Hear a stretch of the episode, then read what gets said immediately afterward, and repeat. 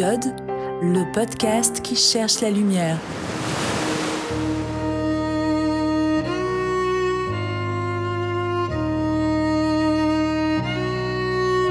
Bonjour à tous, bienvenue dans le troisième épisode de Diode. J'espère que vous allez tous bien, j'espère que vous êtes très heureux d'être ici. Moi je suis très heureuse de vous et d'autant plus heureuse que ce troisième épisode de Diode est un peu une nouveauté, on inaugure. Aujourd'hui, Diode le podcast accueille sa toute première invitée. Il s'agit d'une invitée particulière qui a un parcours magique, lumineux, un parcours glow. Elle va venir nous raconter tout ça dans une minute. On s'est installé chez moi pour papoter. On s'est servi un espèce de brunch déjeuner goûter. On sait pas trop. En tout cas, on s'est installé autour de la table. Donc peut-être que vous allez entendre quelques bruits de chaises ou de manipulation de couverts qui vont participer au charme de l'expérience. Prenez place du coup, installez-vous, soyez les bienvenus. Dans cet épisode, on va parler de foi, comme vous l'avez peut-être deviné en écoutant l'introduction musicale de cet épisode. C'est une chanson qui s'appelle Avec la foi, qui est tirée du dessin animé Le Prince d'Égypte et qui est aussi très connue pour avoir été chantée par Maria Carey et Whitney Houston. Foi, mais également patience sont au programme de cet épisode et vous allez comprendre très très vite pourquoi en écoutant Lucie parler de ses expériences scéniques et d'une chanson qu'on a en commun qui nous a marqué, qui s'appelle Patience et foi. Patience et foi qui seront donc les deux maîtres mots de cette heure et 20 minutes à venir. Je vous dis ça après avoir fait le montage, où euh, on va envisager la, la vie sous ces deux prismes. Puisque vous avez pris place à table avec nous, je vais continuer de vous mettre un petit peu l'eau à la bouche. Dans cet épisode, on va parler de nuit noire de l'âme, on va parler d'éveil spirituel, on va parler de s'accrocher à ses rêves pour tout faire pour devenir artiste, on va parler de dons qui se réveillent, on va parler de magnétisme et on va rire, on va vibrer, vous allez sentir les rayons du soleil en écoutant nos voix. En tout cas, c'est ce que j'espère et c'est le postulat de ce troisième épisode de Diode. Je vous souhaite la bienvenue et je souhaite également la bienvenue à mon invité Plongeons tout de suite dans Diode. Un lieu de lumière, de beauté et de musique. C'est Diode, le podcast qui cherche la lumière.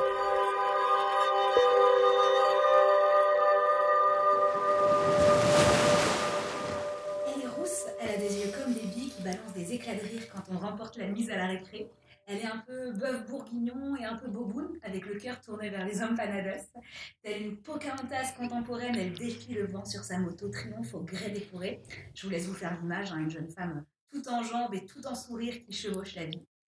La première fois qu'elle a touché mon cœur, c'est parce qu'elle chantait une chanson de la comédie musicale In the Height, Paciencia y fait.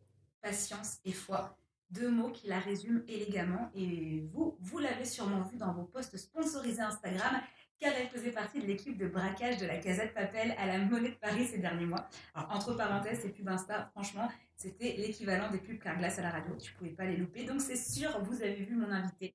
C'est la toute première invitée de Diode. Elle s'appelle Lucie Tassel. Elle est chanteuse et comédienne. Et si j'ai choisi de l'inviter, c'est qu'il y a quelques années, elle a totalement changé de vie pour suivre son cœur, suivre sa lumière et devenir artiste. Bonjour Lucie. Bonjour. Comment ça va? Bah, ça va. Ça va. Ça te fait comme introduction, c'est représentatif C'est magnifique. Mais je suis là, euh, je souris depuis tout à l'heure. Là, je dois être toute rouge, je pense. Non, même pas. Ah bon? Tu es rouge naturellement. D'accord. Alors, je trouve très important d'inviter des gens qu'on va dire pas connus, parce que souvent dans les Oui. podcasts, les gens ils invitent des experts, des référents, des docteurs, des trucs comme ça. Et euh, bah déjà, je trouve que c'est pas important d'être connu pour être artiste ou pour être quelqu'un d'éveillé. Et surtout parce que le chemin qui mène à la lumière, c'est euh, c'est pas que quand on est arrivé. Pour moi, c'est aussi tout le chemin qu'on a à faire, tout ce qu'on traverse avant Oui, oui, évidemment. et dont on parle pas assez. Et, euh, et c'est pour ça que j'ai tenu à t'inviter euh, aujourd'hui. On s'est rencontrés dans un cœur. Mais oui, c'est incroyable. C'est beau quand même de dire on s'est rencontrés dans un cœur. Mais oui. Mais, mais ça marche très bien. Mais c'est vrai que notre première répète, c'était t'es venue t'asseoir à côté de moi. C'est vrai, je me souviens Mais ouais, si, si, à Florent, mais je m'en rappelle très bien. Quand tu dis c'est Pardon, le, le lieu où on répétait le- les locaux des cours Florent. carrément. C'est fou, c'était le cœur. Alors, moi, j'y suis plus aujourd'hui, toi, tu y es toujours. Mm. Le cœur euh, le cœur à l'horizon, qui est un cœur professionnel, un jeune cœur professionnel de comédie musicale. Et je te propose qu'on commence par écouter un petit extrait de ta prestation de, Oh, idiot. de Lucie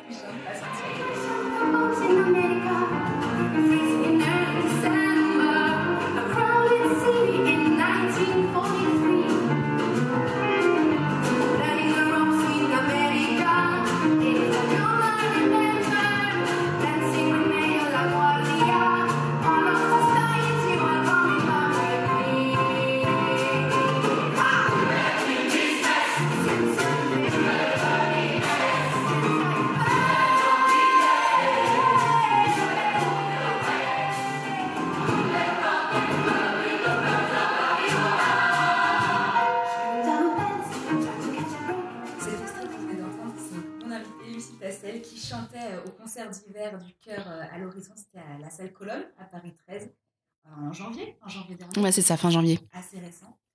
Euh, merci déjà pour euh, ce beau cadeau Oh là là. Avec plaisir. Comment tu t'es sentie quand tu étais sur scène à ce moment-là? Ça a été un stress, euh, cette chanson. Ça a été un stress en amont, surtout. Si ça a été le stress, mais, mais je me suis dit, en fait, j'ai pas le choix là. j'ai pas le choix, il faut que j'y aille. Donc, j'y vais. Mais euh, je me suis mise la pression euh, toute seule, en fait, face à cette chanson, parce que. Toujours un souci de légitimité, en fait. Je, moi, je suis nouvelle dans ce chœur. Je suis arrivée à la rentrée et ça faisait deux ans que j'espérais rentrer, euh, intégrer ce chœur. J'avais raté les auditions il y a deux ans et euh, et là, en fait, tout s'est bien goupillé, mais mais du coup, euh, j'avais l'impression de de pas être à la hauteur malgré tout, en fait.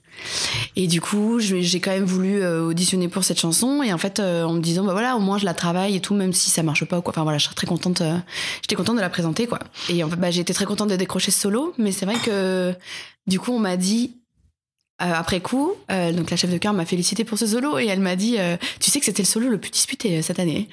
Et en fait, c'est ça qui m'a fait me dire, oh là là, au secours, c'était le solo le plus disputé. Et en fait, je me sentais pas, euh, ouais, légitime quoi. Je me suis dit, mais en fait, ils sont tous, euh, ils lisent mieux la musique que moi, ils font tout un tas de trucs euh, mieux que moi et c'est moi qui ai eu le solo. Est-ce que je le mérite vraiment Ouais. Et voilà. Il y a plein de choses super intéressantes dans ce que tu viens de dire sur la question de la légitimité, Ah oui. sur la question de finalement euh, à quel moment on peut se considérer euh, assez pro pour être sur scène, Mmh. pour avoir un solo, à quel moment on est un artiste par rapport à son niveau d'expertise ou à son niveau de ce qu'on donne avec son cœur, parce que tu, enfin, moi je connais ton niveau et je pense que tu as largement le niveau pour le chanter, mais j'entends dans tes paroles que tu as, peut-être plus l'impression de l'avoir eu avec ton cœur qu'avec ton, ton expertise. Oui, complètement. Voilà. Bon, ça, c'est c'est chacun, tu vois. Euh, on va y revenir parce qu'il y a vraiment plein de Pas de choses, euh, plein de choses que tu dis. Euh, la première question que j'ai envie de te poser, c'est toi aujourd'hui, tu artiste. À quoi ça ressemble le quotidien de Lucie Tassel, artiste, comédienne, chanteuse? Euh, bah, en tant qu'artiste, on sait qu'il faut, il faut constamment regarder les avis d'audition, les castings. Et en fait, euh, moi, j'ai fait le choix d'une école de comédie musicale parce que je voulais pas. De base, ma dominante, c'est le chant. Mais je voulais pas avoir. euh, entre guillemets, je le voyais un peu comme m'enfermer dans, dans un seul art. Et je me suis dit, en fait, euh, si j'ai la possibilité, autant faire de la comédie musicale. Parce que du coup, euh, chant, danse et théâtre. Donc, euh, après, ça permet d'avoir plus de possibilités, en fait. C'est ce qu'on appelle en comédie musicale la triple menace. Quand tu Ah oui Tu savais pas Non On dit, Les Américains, apparemment, Broadway, disent ça quand tu as une triple menace, quand tu sais faire et du chant, et de la comédie, et de la danse. Ah, d'accord. C'est hyper intéressant. Bah ouais, que complètement. Ah ouais, une menace, en fait, t'as trois skills, t'as trois compétences, donc tu déchires tout. Ah, Ok, bah non, bah alors je savais pas du tout. D'accord. Et donc du coup, bah là, euh, depuis que je suis diplômée de mon école, donc depuis l'été dernier, en fait, euh, bah, au départ, je regardais euh, très très régulièrement donc euh, du coup tous les avis d'audition, les castings, etc. Que ce soit dans l'audiovisuel, le cinéma ou aussi bah, dans le théâtre ou bah, dans le chant. Malheureusement, en ce qui concerne la comédie musicale, il y a pas, ça pleut pas hein, en ce moment. En France, En France, oui, bien sûr. c'est pas forcément pareil dans les autres pays. Non. Mais il faut dire qu'en France, le paysage de la comédie musicale, il est déjà pas forcément bien réputé. Non, complètement pas. La comédie musicale en France, c'est pas la même chose que la comédie musicale à Broadway. C'est Mm. pas, le même répertoire, c'est pas la même façon de d'aborder les œuvres. Ouais, Aux ouais. États-Unis, c'est très classe de faire de la comédie musicale. Et en France, on pense un peu au roi du monde, quoi. C'est ça, c'est complètement ça.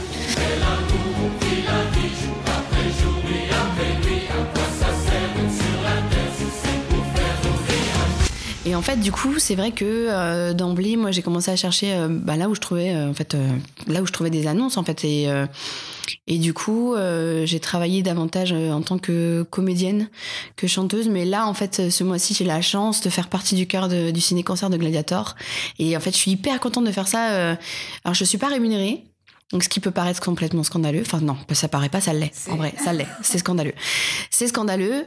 Euh, parce que parce que c'est une production américaine qui rémunère euh, le l'orchestre, mais pas les choristes. C'est scandaleux, mais c'est pas grave si je suis pas payée, en fait. Pour ce truc-là, euh, là, je, je suis très contente de participer à ce truc-là.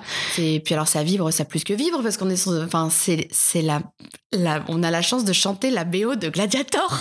c'est quand même un truc de ouf. C'est une musique super Mais bien sûr. Non, mais c'est juste ouf. C'est juste ouf. Juste à la répétition avec l'orchestre, on en a eu qu'une. Mais j'ai presque pas suivi la répète, tellement je prenais toutes les notes dans la tronche et je me disais, mais, mais j'ai trop de chance d'être ici. Et là, en me disant, bah ouais, je suis pas payée. C'est pas grave, c'est pas grave, je suis pas bien, on s'en fout. on s'en fout. Ton âme, elle kiffe. Mais grave, mais grave. C'est trop beau ça. Ah ouais. Pourquoi c'est important à ce point-là pour toi de, de, de nourrir ton âme, justement, d'être dans l'apprentissage, de, de choper des choses? Ah, parce que c'est ce qui, c'est ce qui te permet de vibrer et ça te fait, enfin, ça t'élève en fait. Tout ce qui, à mon sens, si ça te fait vibrer, c'est que t'es au bon endroit. Et que du coup, tu peux que être enrichi de ce qui, de ce que tu vis et ça t'amène vers d'autres choses en fait. Et en plus, à mon sens aussi, c'est la loi de l'attraction. Hein. Si tu vibres, ça vibre fort, tu vas attirer à toi des choses qui vibrent comme toi sur la même fréquence en fait. Donc c'est pour ça que les gens, enfin c'est pour ça, c'est peut-être, euh, enfin tout dépend des croyances de, chacun, mais moi, je, c'est aussi ce qui m'est arrivé dans la vie, donc c'est aussi pour ça que je me permets de le dire parce que je l'ai vécu. Quand tu vibres bas, bah en fait, euh, il t'arrive que des merdes en fait. Et donc, euh, et du coup, c'est vrai que quand tu te retrouves dans un travail où en fait ça te saoule, rien que quand tu te réveilles, t'es, saoulé, tu vas travailler, t'as pas envie, et il t'arrive que des trucs tout pourris et tu remarques tout ce qui est pourri en fait. Alors que quand tu vibres haut et qu'il t'arrive que des trucs, enfin, tu remarques tout le reste. C'est-à-dire que c'est euh, comme on dit, hein, le verre à moitié vide, le verre à moitié plein, c'est pareil. Bah voilà. Et là, moi, je sais que Gladiator. Putain, mais tout à l'heure, je chante au Zénith de Paris. Non, mais c'est quand même. ah, non, mais putain, en espagnol, on dit arrecho, tu vois, c'est arrecho. Franchement, c'est un truc de ouf. On est d'accord. Que- Ouais. Et j'ai. je, veux absolument qu'on parle de ton parcours, parce que tu as dit que tu avais vécu des choses qui permettaient de comprendre ça aujourd'hui. Oui. Juste avant, tu as dit aussi que tu vibrais haut et qu'on pouvait vibrer bas. Oui. Qu'est-ce que tu ressens corporellement quand tu dis vibrer haut ou vibrer bas? Ah, bah, bah, là, ça vibre haut, là, tout de suite. Je sais que ça vibre haut, donc, parce que quand je parle, je souris, je pense que ça s'entend d'ailleurs. Ouais, Je rigole beaucoup. euh, je sais que. Ouais, ça. J'ai pas forcément les mots, mais. Euh, voilà. Frissons, Ouais, c'est. Tu, ça ça rayonne, en fait, ça irradie. C'est ça. irradie. Ça irradie, ouais. Ça fait. Je peux pas, on est, je, bah, je, je viens de faire un geste, on s'en fout, les gens écoutent. Très ouverts. les Ouais, très ouvertes. ça se répand, en fait. Ouais. C'est ça. Je sais pas. C'est autour de toi, ça émane, et c'est là, Ouais. et, et- et ça, ouais, ça irradie en fait. C'est complètement, c'est des petites vagues comme ça, des petites sinusoïdes autour de toi. C'est ça. Et ça, tu l'as pas toujours connu. Ah bah non. Et on en arrive exactement pourquoi je voulais t'inviter et pourquoi c'est hyper intéressant pour tous les gens qui sont pas encore bien dans leur vie et qui peut-être pourraient faire des choses ou voudraient aller vers quelque chose d'autre. J'ai vraiment très envie, je suis très reconnaissante que tu sois là pour, euh, pour apporter ta pierre à l'édifice et ton témoignage de bah, qu'est-ce qui s'est passé dans ta vie, c'était quoi ta vie avant de chanter au Zénith? Genre, on dirait que je fais ça tous les jours, tu sais. C'était quoi? Eh bien, avant de me reconvertir, en fait, j'ai été professeur. Euh, pardon, professeur des écoles. Euh, donc, euh, anciennement, on dirait, euh, enfin, avant, on disait instituteur, institutrice ou maîtresse d'école. Ouais. Donc, j'ai été prof pendant cinq ans. Et en fait, Et là, tout de suite, t'as perdu le sourire en en parlant. c'est Ouais, ouais. hein. C'est moins lumineux tout de suite. Ouais. Et pourtant, j'aimais bien, j'aimais mon métier. Hein. J'aimais mon métier, mais je me suis rendu compte que, en fait, je l'avais pas choisi pour moi. Et euh, j'ai mis du temps avant de comprendre. En fait, euh, je m'étais dit, euh, moi, maîtresse d'école, jamais de la vie. Et en fait, ce qui s'est passé, c'est que euh, je me suis mise euh, en couple, j'étais jeune, j'avais euh, 17 ans. Et, et à cette époque-là, j'ai fait des études en STAPS, en fac, enfin, université Fac de sport. voilà, fac de sport. Donc j'ai eu un master STAPS. Et en fait, euh, mon amoureux de l'époque, euh, lui, il a fait euh, une licence de droit et ça lui plaisait pas. Il a toujours voulu être prof et ses parents voulaient pas. Et en fait, une fois qu'il a eu fini sa licence, qu'il a fait en 5 ans, parce qu'en fait, il a, il a lutté pour l'avoir parce qu'en fait, ça le saoulait. C'est comme ce qu'on disait tout à l'heure, hein, quand on fait un truc euh, qui nous plaît pas, on n'a pas la niaque pour le faire. En fait, c'est pénible. Et donc, euh, il a terminé sa licence et moi mon master et c'est là qu'on s'est dit, bah, allez, on passe le concours de prof. En fait, on, on au début, on n'a qu'à faire ça. Et ben en fait, je me suis pas posé la question parce qu'en fait, avant ma reconversion, jamais je m'étais posé la question de de quoi j'ai envie. Ah ouais, jamais. Jamais. Parce que je vivais à travers lui en fait, À travers ton copain. vraiment. Et du coup, euh, je savais que lui ça comptait pour lui et moi en fait ça me pesait d'avoir des gens autour de moi qui me disaient mais tu vas faire quoi avec ton diplôme? Et je me disais bah en fait on peut faire plein de trucs avec le sport mais comme mon métier n'avait pas de nom en fait ça me mettait dans une insécurité où je me suis dit mais en fait euh, tu vois j'étais ni infirmière médecin architecte ingénieur euh, tu vois il y avait exactement et en fait ça me mettait dans un stress de euh, du coup mon métier n'existe pas donc en fait je suis je, je suis pas reconnue en fait donc en fait je, je, je flotte tu vois ce que je veux dire? Tu savais pas qui t'étais. Bah, oh, Enfin, pas Oui, enfin- La société savait pas qui t'étais. Ouais, il y avait un truc de. En plus, ce que j'étudiais, donc je faisais de l'activité physique adaptée et je voulais faire de la réadaptation physique et nutritionnelle pour les personnes en surpoids. Bah, c'était hyper important pour la société. Et en fait, ouais, mais c'est très développé au Canada. Mais nous, ici en France, on n'était pas à l'époque, je sais pas où on en est là, mais à l'époque, c'était pas ouf à tel point que nous, pour trouver des stages, ils nous disaient à la fac, il faut en fait vous imposer et créer votre poste. Et moi, je me sentais pas capable de faire ça en fait. Je me disais, En mais. plus, euh, un master, t'as 22 ans. Ouais, euh, 23, ouais. Ouais. C'est un peu jeune encore pour Voilà. euh, créer ton poste, peut-être. C'est ça. Et donc, du coup, quand s'est profilé ce truc de allez, on échoue, on passe le concours, je me suis dit, bah ouais, moi, je vais. En fait, je me suis dit, j'ai vu tout de suite le cadre, en fait. Le cadre, la sécurité, fonctionnaire de l'État, euh, le salaire. Régulier. Non, mais bah, en fait, je me le suis pas dit tout de suite, mais comme on a acheté une maison, en fait, et donc, on a vu, hein. On a vu, les banques euh, ouvraient grand les portes, tenez, signez ici, pas de souci. Enfin, euh, un délire, hein, un délire. Si tu gagnes 8000 euros en tant qu'intermittent, t'auras pas de crédit, mais si tu gagnes 1200 euros en tant que Mais oui. a pas de souci. Parce que sécurité de l'emploi, en fait. Ils savent très bien que quand on est en fonction publique, ton salaire, tu l'as à vie. Et donc, du coup, ben. Alors, je, je saurais pas. Enfin, j'ai eu une énorme intuition. En passant le concours, je savais que je l'aurais. Ouais. Je savais, j'étais sûre que j'allais l'avoir. J'étais sûre qu'en plus, que j'allais le cartonner. Je. Et j'y étais en me disant, c'est- enfin, il y avait pas de doute, quoi. C'était une évidence. Ouais. Et c'est ce qui s'est passé. Et en fait, du coup, bah, on, donc on l'a eu tous les deux. On a commencé à travailler. Et en fait, euh, pour avoir un poste euh, rapidement, un poste définitif, euh, on a demandé à travailler en REP. Parce qu'en fait, quand t'es débutant, on te met pas en réseau d'éducation prioritaire. Donc, euh, il faut, tu peux le demander. Mais de même, le, enfin, le, le, il t'affecte pas dans un, sur un poste REP. C'est les postes un peu difficiles, en fait. C'est ça, dans les écoles, dans les quartiers un peu craignos, ouais. Ouais. Et, euh, et donc, du coup, on a eu notre poste définitif très vite. Et c'est comme ça que, du coup, on s'est installé, on a acheté une maison, etc. Enfin, voilà, on savait qu'on voulait se marier. Enfin, ma vie était réglée, mais au millimètre. La la Exactement, exactement. La, la vie la plus classique française. en Complètement. Mais, euh, mais en fait, je pense que. En fait, je me posais pas la question de est-ce que c'est ce que je veux? Parce que pour moi, c'est ce que en fait, c'est le modèle qui était renvoyé par tous, c'est ce qu'il faut pour être heureux.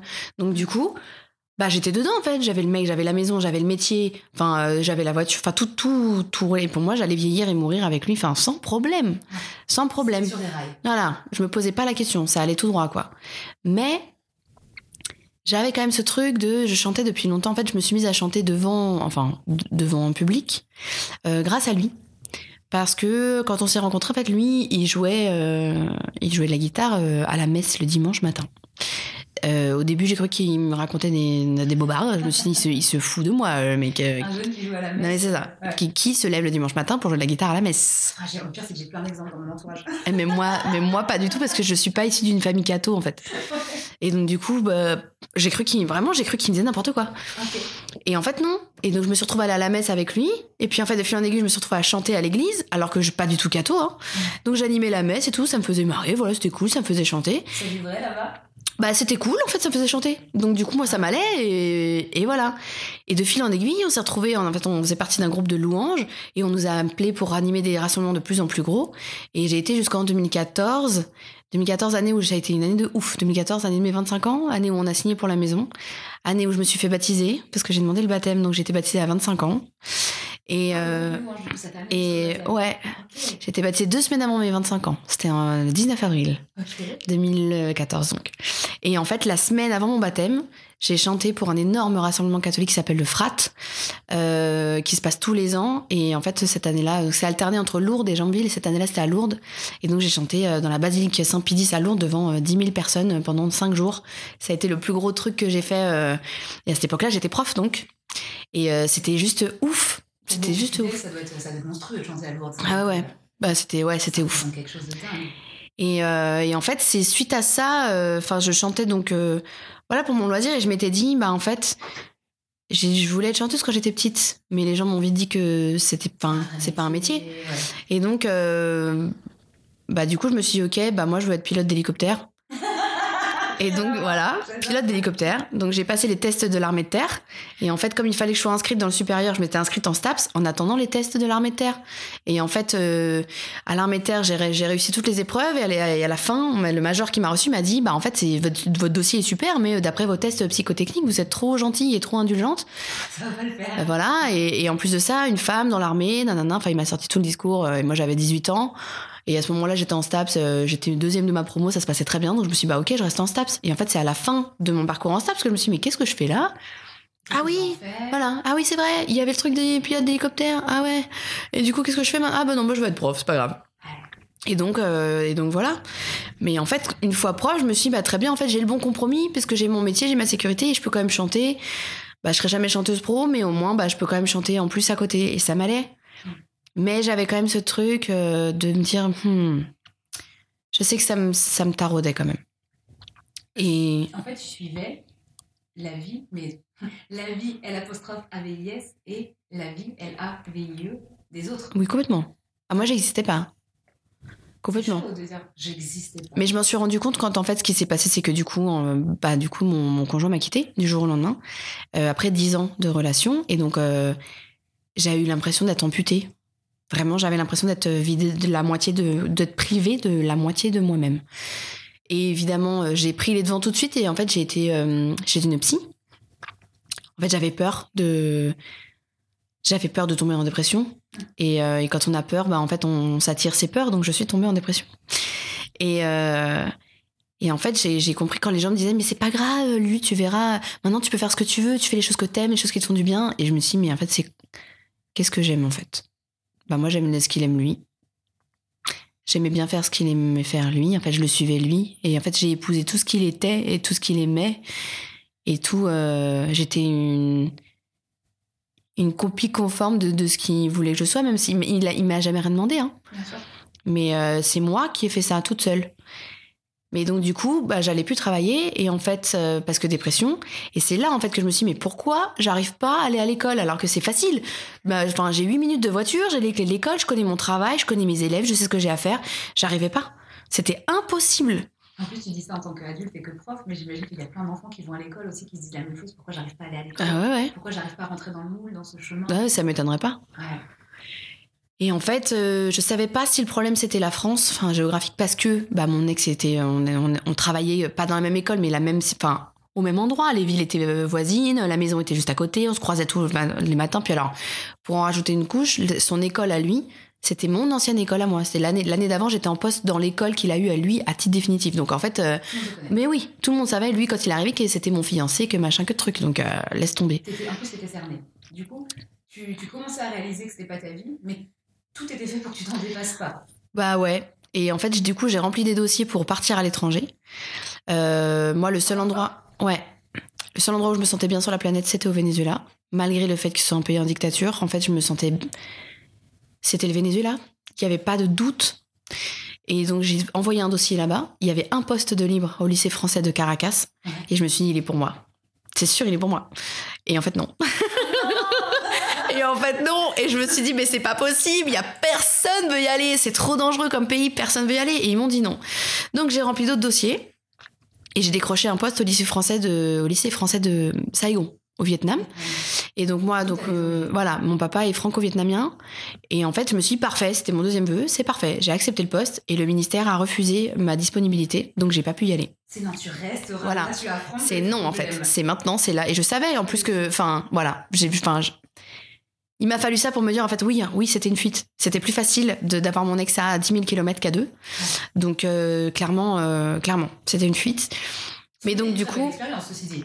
ouais, mais du coup, j'avais quand même ce doute de me dire, en fait, cette expérience, c'était pour moi en avoir le cœur net de, est-ce que le problème c'est la France ou est-ce que le problème c'est le métier? Et en partant, je me suis dit, oh, moi, je verrai. Si j'arrive à exercer mon métier dans un autre pays, j'aurai ma réponse. Mais si j'y arrive pas, ben, je vais être coincée. Mais du coup, aucun des deux. Voilà. Et en fait, c'est ce qui s'est passé. C'est que du coup, voyant que j'étais coincée à me dire, en fait, je suis condamnée à retourner dans mon école, j'y arriverai pas. J'y arriverai pas. Donc, qu'est-ce que je fais? Et je me suis dit, mais en fait, euh, si je démissionne, Si je démissionne, il faut savoir que dans la, fonction publique, tu démissionnes, ils te reprennent le concours. C'est terminé, t'es radié et ils reprennent. En fait, le concours n'est pas un diplôme, en fait, c'est une offre d'embauche. Donc, euh, donc ils te reprennent ton concours, tu, ils te radient, tu n'existes plus. Ciao, merci, au revoir. Merci pour tout, mais Voilà. Exactement, ça n'existe pas. On adore. Et donc, euh, je me suis dit, euh, qu'est-ce que je fais, qu'est-ce que je fais, qu'est-ce que je fais? Et comme euh, mon conjoint, en fait, il avait, enfin mon ex, du coup, il avait été convenu que c'est que lui garderait la maison, donc j'allais en fait être remboursée de ma part, puisqu'il allait racheter ma part en fait. Et je me suis dit, bah sinon avec cet argent, tant pis, je m'en vais, je démissionne et je je fais le tour du monde, je sais pas où je vais, je, je vais au Venezuela, je vais en Amérique latine, je sais pas.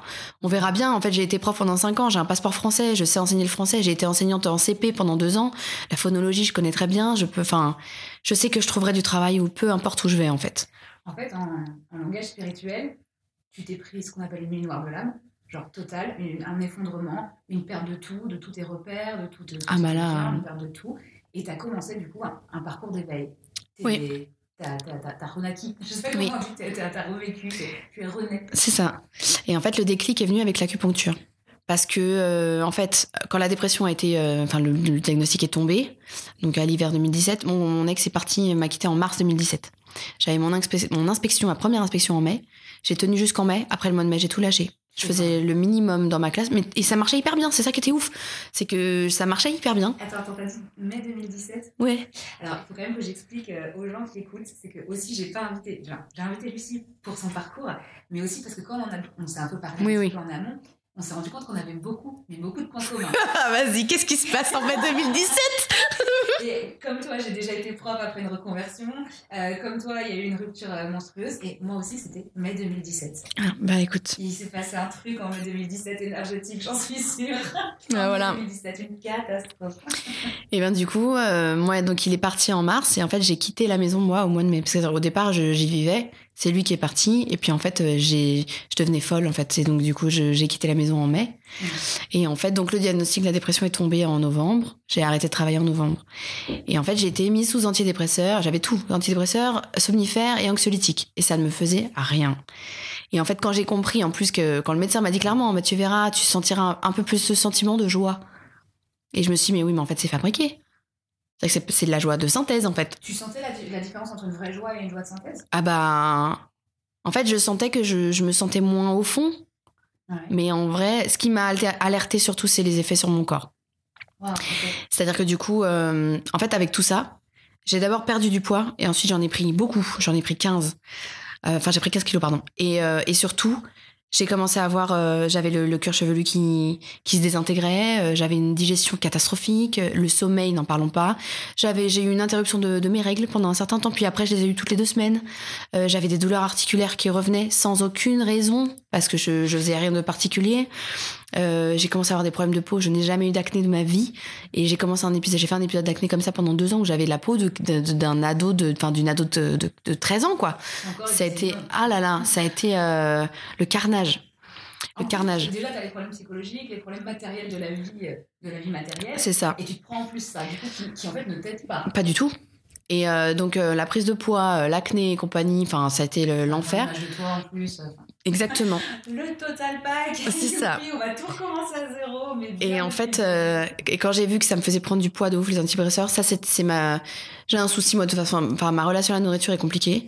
Et donc de toute façon, euh, quand j'ai vu que ça me faisait prendre du poids et que je contrôlais pas le truc en fait, et je me suis dit oh là là stop, stop, on arrête. Et donc j'ai arrêté de moi-même les antidépresseurs. Et en plus, je sentais bien, j'ai diminué les, les doses petit à petit.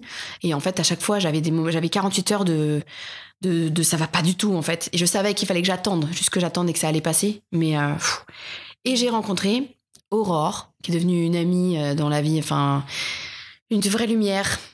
Elle s'appelle Aurore. Elle s'appelle Aurore, évidemment. Elle s'appelle Aurore.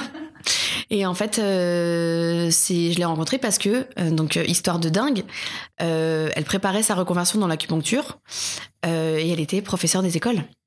Et en fait, je la rencontre grâce à une autre collègue en fait qui la rencontre en formation et qui me dit écoute, j'ai rencontré quelqu'un, euh, elle est, elle est ouf, elle fait de l'acupuncture et tout, je suis sûre qu'elle peut t'aider. Et Aurore lui avait dit bah envoie-la moi. Et donc, euh, et elle habitait juste à côté de chez moi. Et donc, je me retrouve dans son cabinet Et je découvre l'acupuncture que je connaissais pas, enfin de nom. Mais pour moi, l'acupuncture, tu utilisais l'acupuncture pour arrêter de fumer. Voilà. Ouais. Et en fait, mais j'ai tout un monde qui s'est ouvert à moi. Mais un truc où elle, elle me raconte. En fait, j'étais curieuse de ce qu'elle allait faire. Et donc, elle m'expliquait les points, les trucs, les machins. Le premier truc qu'elle m'a dit déjà quand elle a pris mes poux, elle m'a dit Ouh là là, la terre est vide. La terre est vide? Et je me suis dit euh, La terre est vide. Ça m'a fait un peu euh, Mayday, Mayday, la terre est vide. Et je me suis dit Mais qu'est-ce qu'elle raconte? La terre est vide. C'est incroyable cette phrase, la terre est vide. Et en fait, en plus de ça, elle prend mes poux au niveau de mes jambes. Et en fait, donc il y avait pas d'ancrage, il y avait pas l'élément de la terre était vide, la rate était, il y avait pas d'énergie dedans. Et en plus, elle, elle regarde mes poux au niveau de mes jambes, mais en fait, au niveau de mon pied, au niveau de me- à l'intérieur de ma cheville, il y a un arbre de vie qui est tatoué avec des racines. Et elle me dit tiens. Intéressant euh, le tatouage avec les racines, euh, la famille. euh. Et je sentais bien, tu vois, le, le double sens dans ce qu'elle disait, tu vois. Et en fait, elle m'explique tout un tas de choses en fonction des éléments, en fonction des saisons et tout. Et en fait, je me dis, mais tout me paraît logique et tout me parle. Tout est cohérent. Ah ouais, et là je me dis, mais, mais comment, mais, mais qu'est-ce qui s'est passé dans ma vie pour que je capte pas ces trucs en fait? Oui, c'est ça. En fait, quand- en Comment j'ai fait pour pas le voir? Ce qu'on appelle les synchronicités. Ah ouais. C'est des trucs que la vie te met sur ta tronche et que tu fais Ah bah ok, oui, bah, c'est un gros signe, un gros point de repère. Je, je vois le message qu'on veut m'envoyer. Effectivement, c'est Ah ouais. c'est des petites lumières sur ton chemin pour te dire que tu es sur la bonne route. Mais il y a des moments dans lesquels tu vois rien, tu vois que dalle. Et quand tu les vois, enfin, tu te dis Ah pourquoi je les avais pas vus avant? C'est ça, et en fait l'acupuncture, donc euh, c'est ça qui m'a sorti de la dépression. hein. Parce que du coup j'ai arrêté, à partir de là, quand j'ai commencé l'acupuncture, j'ai arrêté tous les médicaments. Depuis j'en prends plus en fait. Même j'avais des antihistaminiques, et, euh, et du coup je, je, je, je les prends plus quoi. Euh, ouais. En fait ça m'a paru tellement plus logique. À partir du moment où j'ai découvert l'énergétique, tout, tout, tout ça s'est ouvert en fait. Et ce qui est fou, c'est que c'est arrivé à partir du moment où, t'as dit, bah, où la vie t'a dit tu ne partiras pas à Caracas, Ouais. tu ne partiras pas au Vietnam. En fait, reste là. Euh, Et tu genre, verras. Sois patience et foi. Ouais, exactement. Mais là on est complètement dedans. Ça, on, va, l'amener, c'est dans pas longtemps. Ouais. Juste garde un tout petit peu de patience, c'est bientôt. c'est ça. Et en fait, euh, et elle, Aurore, elle préparait donc sa, sa, sa sortie de l'éducation nationale. Et c'est elle qui m'a dit, mais tu sais, en fait, parce que moi, je le vivais comme un échec, en fait. J'avais l'impression d'abandonner tout le monde et de pas aller au bout de mon truc. Enfin, de, de, de- je le vivais très mal. Et elle m'a dit, mais ça, ça veut pas dire que t'es une mauvaise prof. Ça veut pas dire que tu fais mal ton métier. Au contraire, c'est juste que t'es pas à ta place. C'est, c'est pas ta place.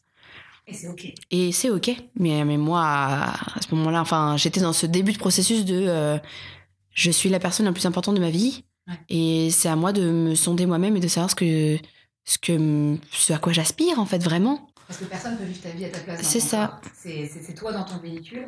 Et c'est pas égoïste que de vouloir savoir ce qu'on a envie de faire de soi. Mais à l'époque, ça l'était pour moi. C'est Diode, le podcast qui cherche la lumière.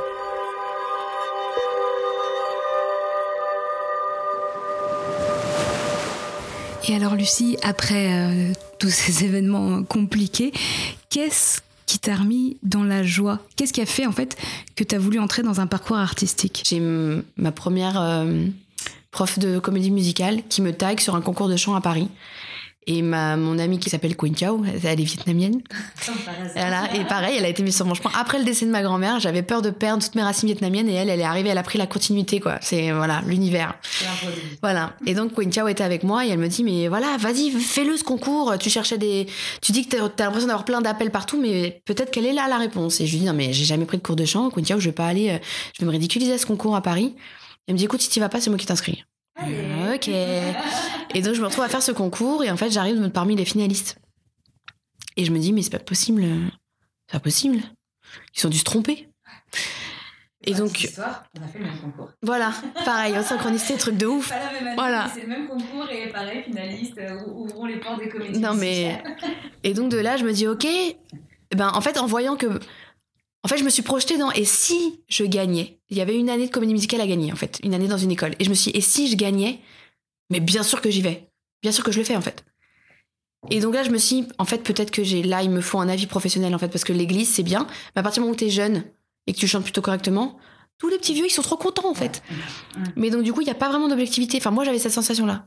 Et donc, du coup, ni une ni deux, bah, en fait, grâce à ma, ma prof de comédie musicale, qui s'appelle donc Carole, qui connaît le directeur de l'ECM de Paris, avec École de comédie musicale de Paris. école de comédie musicale, en fait, j'avais rencontré donc ce directeur, Ned Grugic, un an avant. Et à l'époque, j'a- j'avais envie d'aller aux portes ouvertes, mais je pouvais pas parce que j'étais prof. Et quand on est prof, on prend pas des journées off comme ça. Ça n'existe pas. Donc, j'avais pas été aux portes ouvertes. Exactement.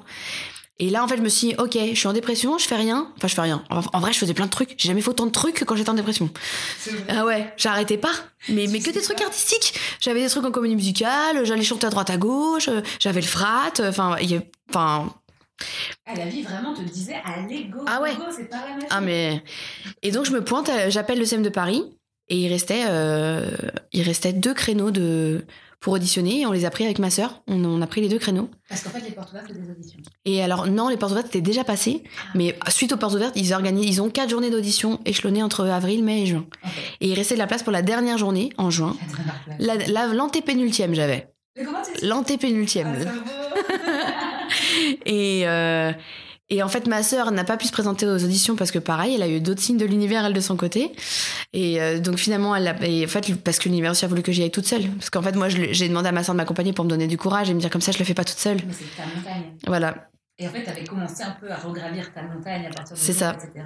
Et là, tu as dit, bon, on prend les pioches, on prend les piolets, Exactement. les rando, on y va. Exactement. Et en fait, je me pointe à, donc à l'ECM et je me, en me disant, j'ai 29 ans, je suis prof en dépression, ils me prendront pas. Ils en prennent 15 par an, ils en reçoivent une centaine en gros, peut-être même plus, j'en sais rien. Là, j'arrive, je suis le dernier jour, dernier jour d'audition, l'antépénultième, ils ont déjà leurs 15. Donc j'y vais, j'ai préparé l'audition, mais j'y vais sans filtre, quoi. C'est-à-dire que je fais mon truc, et arrivé à l'entretien, ils me disent, mais qu'est-ce que vous faites là, en fait, en gros? Et, et- Oui. toi, c'est quoi ton espoir à ce moment-là? Qu'est-ce qui fait que quand même tu y vas? Parce que quand on est en dépression, des fois, on n'a pas forcément envie de bouger. Ben, en fait, je, je veux en avoir le cœur net. J'ai envie, de- je, je, veux, je veux écouter ce qu'ils ont à me dire, en fait. Hum. Tu veux une certitude sur toi? Ouais, Une validation? Ouais, euh, je pense les deux, oui, complètement. Pour, euh, et, et je m'attendais à ce qu'ils me disent, bah, c'est mignon ce que vous faites, euh, merci, bah, bon courage, quoi. Et en fait, euh, donc là, j'y vais sans filtre, l'entretien sans filtre. Je leur dis, hein, je suis prof en dépression, là, ils rigolent d'ailleurs. Je- Habitué. Ouais, ouais, ils rigolent, ils rigolent, euh, genre, euh, bon. Et je me rappelle avoir dit à un, à un des membres du jury, bah, bon, je, bon, je peux, je peux concevoir que ça fasse rire, mais j'avoue que sur le coup, moi, j'ai pas rigolé. Mais euh, bon. Et je m'en vais, et en fait, je me rends compte en partant que je nourris un peu d'espoir quand même. Je me dis, putain, ça se trouve, euh, Ça serait ouf. ouais. Et 48 heures après, je reçois un coup de fil. Et en fait, j'étais persuadée que c'était mort, et en fait, la personne me dit, bah, c'est pour vous dire que, enfin, pour vous souhaiter la bienvenue. Et là, j'ai eu un temps d'arrêt de mais non. C'est pas possible, c'est pas possible. Et au téléphone, la personne me dit en fait, on n'a pas compris que vous ayez attendu 29 ans. Bah, je sais pas, qu'est-ce que vous voulez que je vous dise? Il, il fallait que j'en passe par tout ça pour avoir le courage de me présenter dans une école artistique en fait. Parce qu'en fait, j'y étais aussi pourquoi? Parce que j'avais plus rien à perdre. C'est ça. T'avais déjà tout perdu. Ah ouais. autant. Ah bah oui, ma vie quoi. était cataclysmique à tous les niveaux. Je- Enfin, En fait, tellement proche de la mort, bah oui. finalement, parce que t'es un peu éteint. Donc finalement, bah, pourquoi pas essayer de faire quelque chose qui peut te remettre en Ah bah oui. Bah je, en fait, je, peux- enfin, j'avais rien à perdre. C'est vraiment ça. Que je pense que si je l'avais fait des années avant, le, le risque aurait été grand. Et, et quand bien même, je pense que c'est aussi parce que j'ai vécu tout ça et que j'ai fait tout ça avant que ça m'a permis aussi de bah, d'arriver à, à l'ECM en fait. Ouais.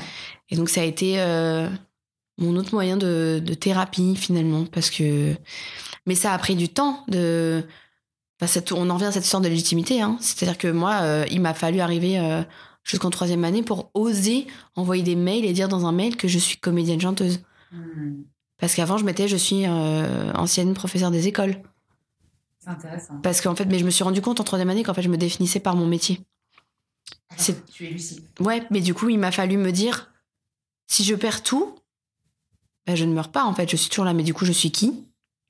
Ah, je sais pas.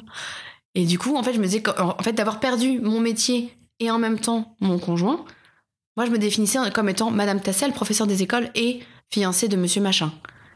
J'ai perdu les deux, donc en fait, je me suis retrouvée euh, sans, sans identité, en fait, parce que moi, je m'identifie à travers tout ça, en fait. À travers le faire et les compétences, et non à travers l'être, juste euh, ce que je suis moi, en fait. Et ce qui est drôle, c'est qu'en plus, t'as quand même un prénom symbolique, puisque Lucie, c'est le prénom de la première femme. Et il n'y a aucun moment où tu t'es dit, je suis la première femme de quelque chose. Je suis moi-même. Non, parce que je m'étais, j'ai jamais fait le parallèle avec ça, parce que pour moi, Lucie, je le, je le relie à la lumière. Ah, Et mais c'est vrai, euh, mais oui. c'est pas faux non plus, ça va avec. hein. Finalement, aujourd'hui, maintenant, on le sait. Donc voilà. C'est intéressant quand vous invitez Lucie à la lumière dans un podcast qui s'appelle Diode. Ça a du sens. Je suis ravie d'inaugurer. C'est cohérent, c'est cohérent. La On est bien. C'était ça, c'était obligé. C'est d'une logique implacable. Et euh, je pense aux gens qui nous écoutent et qui sont peut-être à ce moment de vie où ils ont envie, où ils sentent un appel, mais ils osent pas. Et où tu as la petite voix de la raison qui fait mais tu peux pas, comment tu vas payer l'école, et comment tu vas faire, et puis peut-être tu as des enfants, et puis peut-être tu as des responsabilités. Toi, ça s'est passé comment? Est-ce que du coup, tu as quitté ton job pour te lancer dans trois ans dans une formation Mm. Il y a quand même ce côté matériel à prendre en compte qui peut faire peur à beaucoup de gens. Complètement. Bah, en fait, euh, l'univers m'a pas laissé le choix. Mm. C'est-à-dire que moi, au départ, quand le- l'école m'a dit oui, je me suis dit, oh là là, ok, là, je suis toujours prof, qu'est-ce que je fais? Et en fait, je me suis dit, je vais, je vais attendre euh, à nouveau le mois de janvier, parce qu'en fait, en janvier, c'est le moment où on demande les disponibilités. Il y a que ce créneau-là, c'est- ça se passe en janvier. Disponibilité, ça veut dire que tu te mets off. euh, Ouais, c'est-à-dire que du coup, euh, il te radie pas, mais euh, t'es t'es off, t'es comme euh, gelé, on pourrait dire, je sais pas. Et donc, je me suis dit, bah, je vais faire prolonger mes arrêts jusqu'en janvier. Je vais commencer le CM comme ça, euh, hein, en tsum tsum, personne ne saura rien. Et puis, euh, arrivé en janvier, je referai ma demande. Et comme ça, en fait, je continuerai de, de, bah, de percevoir euh, bah, mon, mon salaire, même si c'était un demi-salaire à l'époque. Enfin, voilà quoi. Et, euh, et j'attendais aussi une réponse parce que j'avais droit au congé longue maladie, normalement, en étant en dépression. Et en fait, euh, je décroche le CM de Paris en juin. Je pars au Venezuela euh, juillet-août. Je rentre du Venezuela et j'avais un courrier qui me disait euh, euh, Nous vous avons refusé le congé longue maladie. Vous êtes prié de revenir en classe dès demain. Et là, je me suis dit Oh là là, oh là là, oh là là. Je savais même pas quelle classe j'étais censée avoir. Bah, en fait, j'étais déjà ailleurs, en fait. Et donc, j'ai fait reprolonger mon arrêt. Et, euh, je me suis dit Bon, bah maintenant, on verra. Donc, j'ai pas le congé longue maladie, donc j'aurai pas de salaire complet, rien. C'est pas grave. On verra. La vie voulait te tester encore. Euh, En mode, on va vérifier quelque voilà. chose vraiment. Et en fait, je me, c'est ça. Et puis je me suis dit, euh, en fait, je vais aller à l'ECM avec ce filet. Je voulais absolument aller à l'ECM avec ce filet de sécurité en me disant, si jamais ça se passe mal, j'ai toujours ce- cette possibilité de retourner en classe. Ok. On sait jamais. Ouais.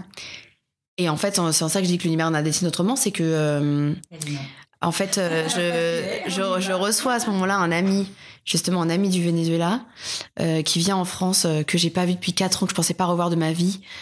Euh, et en fait, euh, je lui fais visiter Paris, et on va à Notre-Dame de Paris. Et je sors de Notre-Dame et je reçois un appel de l'académie qui me dit Madame Tassel, euh, en fait, vous pouvez pas rester dans cette situation, donc soit vous démissionnez, soit vous revenez en classe. Comme vous n'avez pas eu le congé en maladie, officiellement vous n'êtes pas malade. Donc soit vous revenez, soit vous partez. C'est toujours la bienveillance de l'éducation. Voilà.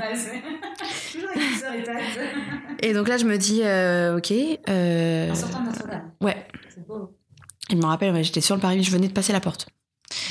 Et, euh, et en fait, euh, je- je- le soir même, je rédige la lettre. J'arrive pas à la poster. J'espère euh, pendant trois jours, je la vois sur ma table et je me dis, ouais, quelqu'un va la poster pour moi. Bien. Je vivais, tout- je vivais toute seule. hein. Donc euh, voilà.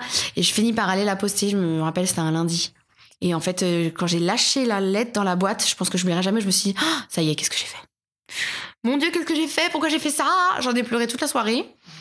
Et le mercredi qui suivait, j'avais rendez-vous chez le notaire pour qu'on signe pour la maison. J'ai rendu les clés, j'ai récupéré ma part. Et le lundi de la semaine suivante, c'était la rentrée à l'ECM. Donc j'arrivais à l'ECM sans filet, en fait. C'est-à-dire qu'officiellement, le tournant avait été pris quelques jours avant, parce que plus, plus le travail, plus la maison, plus le mec, plus, plus rien, en fait. Là, c'était terminé de ma vie d'avant, c'en était fini. Et j'arrive à l'ECM de Paris, et avec tout le monde qui était hyper pumped up. Ouais, trop bien, l'ECM, trop content, ça va, Lulu? Alors, pas du tout. Mais je faisais hyper bonne figure, tu vois. Mais à l'intérieur, c'était Tchernobyl. Je me disais, mais mon Dieu, là, ça y est, en fait. Et j'avais plus le choix. C'est-à-dire qu'une fois à l'ECM, j'avais plus le choix de me dire, là, j'ai pas de filet, en fait. Donc, il faut y aller et il faut que ça marche. J'ai pas d'autre possibilité. Et en fait, je me suis rendu compte après, au bout de deux ans là-bas, que finalement, je m'étais aménagé quand même mes filets moi. Parce que je m'étais gardé quand même. euh, j'avais créé un compte de super, sur superprof.com. J'avais continué à donner des petits cours à droite à gauche en me disant au cas où, je garde mon plan B. Jusqu'à ce que je me rende compte qu'en fait, quand on se crée des au cas où, on se programme à l'échec en fait. C'est-à-dire qu'on ne s'octroie pas le droit de réussir. On se dit, ok, potentiellement je vais échouer, autant avoir un plan B. Sauf qu'en fait, à partir du moment où je l'ai vu comme une passoire énergétique, où je me suis dit, en fait, je suis en train de me créer des trous et je me crée mes propres fuites énergétiques. Et en fait, il faut que je condense mon énergie, que je garde tout pour un seul et même objectif, en fait. Donc j'ai j'ai j'ai supprimé le compte super prof, j'ai arrêté de donner des cours, j'ai arrêté, je me suis dit, en fait, ça y est, je suis plus prof, c'est terminé. Et C'est voilà, c'est pas ça. En fait. Et c'est à partir de là où je me où j'ai postulé en disant je suis comédienne chanteuse, c'est mon métier en fait. Mhm. Point. Mais ça a pris un certain temps. Et c'est vrai que là maintenant, si on m'avait dit il y a quelques années par rapport aux finances que tu demandais et tout et tout, j'aurais pris peur et je l'aurais pas fait. Et c'est pour ça que je pense que si les personnes qui nous écoutent, en fait, si à partir du moment où on se sent animé d'un truc et où le premier frein c'est l'argent, il, il faut pas, il faut passer outre. Parce que, ouais, parce qu'on sait jamais en fait ce qui peut arriver. Typiquement, hein, l'ami du Venezuela dont je parlais, qui s'appelle Darwin, je vais vous donner son exemple parce que c'est énorme. Il est arrivé, il a fui le Venezuela. 2016 pour l'Argentine. En Argentine, il s'est établi pendant deux ans. Il a eu l'opportunité de venir en France. Il arrive en France en 2018. Il parle pas un mot de français. Il arrive avec 1500 euros. Il fait une école, euh, ce qu'on appelle une école de vie, de discernement. Il savait pas trop quoi faire en fait de sa vie. Et il s'est rendu compte avec cette école de discernement qu'en fait son truc c'était les arts. Et moi, en fait, il est arrivé en France au moment où moi je rentrais à l'ECM. Et donc du coup. Pendant l'année, il m'a dit en fait, en fait, ce que tu fais, c'est ça que j'ai envie de faire. Et je lui ai dit bah viens, viens aux portes ouvertes. Il est venu aux portes ouvertes, il est venu à l'audition, il a été pris. Il avait pas de quoi payer l'école du tout. Mais en fait, le fait est que du coup, bah, ils l'ont pris quand même, en prenant le risque que peut-être il paierait pas l'école, peut-être. Et en fait, bah, finalement, il a, là, il est en troisième année à l'ECM, il sera diplômé en juillet.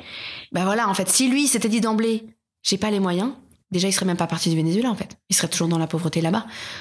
Et finalement, ça s'est ouvert et c'est hyper fluide. Et c'est en ça que je dis, bah, moi, bien sûr, si on m'avait dit il y a- trois ans, quatre ans, attention, bah, en fait, terminer la sécurité, terminer, euh, terminer l'argent, etc., bah, je l'aurais pas fait. J'ai jamais été, financièrement, j'ai jamais été aussi pauvre que maintenant. Mais dans mon cœur, j'ai exactement, j'ai jamais été aussi riche, évidemment.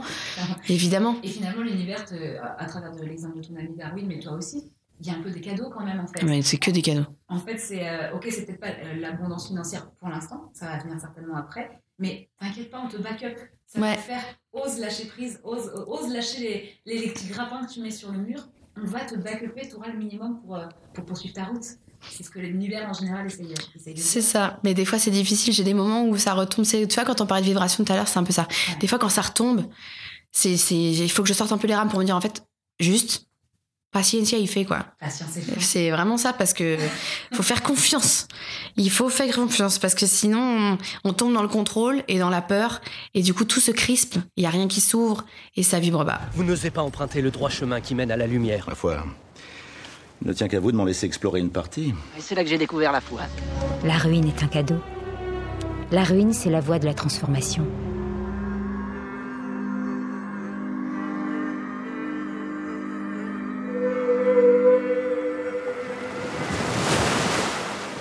C'est Diode. Là, on va rentrer dans une partie de la conversation où j'ai aucune info. Alors Puisqu'on parle d'énergie, tu as commencé à me dire, je te dis, je veux pas te poser de questions. Voilà, podcast, que bah, tu as continué ton parcours, tu es rentré dans ta lumière, tu as, appris à savoir qui t'étais, et tu as découvert tellement de choses de toi que tu as commencé à découvrir des dons. Ouais, ça a commencé avec le CM en fait où je me suis rendu compte que en fait les gens me demandaient régulièrement, euh... enfin, me demandaient beaucoup des câlins, alors que je suis pas. euh, Alors, Je suis pas tactile, en fait, je le suis, je le suis au Venezuela.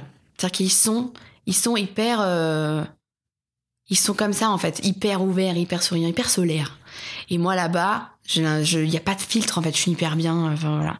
Et c'est un truc que j'ai ramené avec moi en fait. C'est un truc où je sais que ce truc-là, je l'ai grâce à eux. Et hum, ouais. Et en fait, petit à petit, euh, je me rendais bien compte que euh, en posant mes mains sur les gens, j'arrivais à soulager un peu les choses. Et puis j'ai commencé à sentir des fourmillements en fait, de des fois, parfois, dans mes mains et tout, et je me suis dit, c'est bizarre ce truc.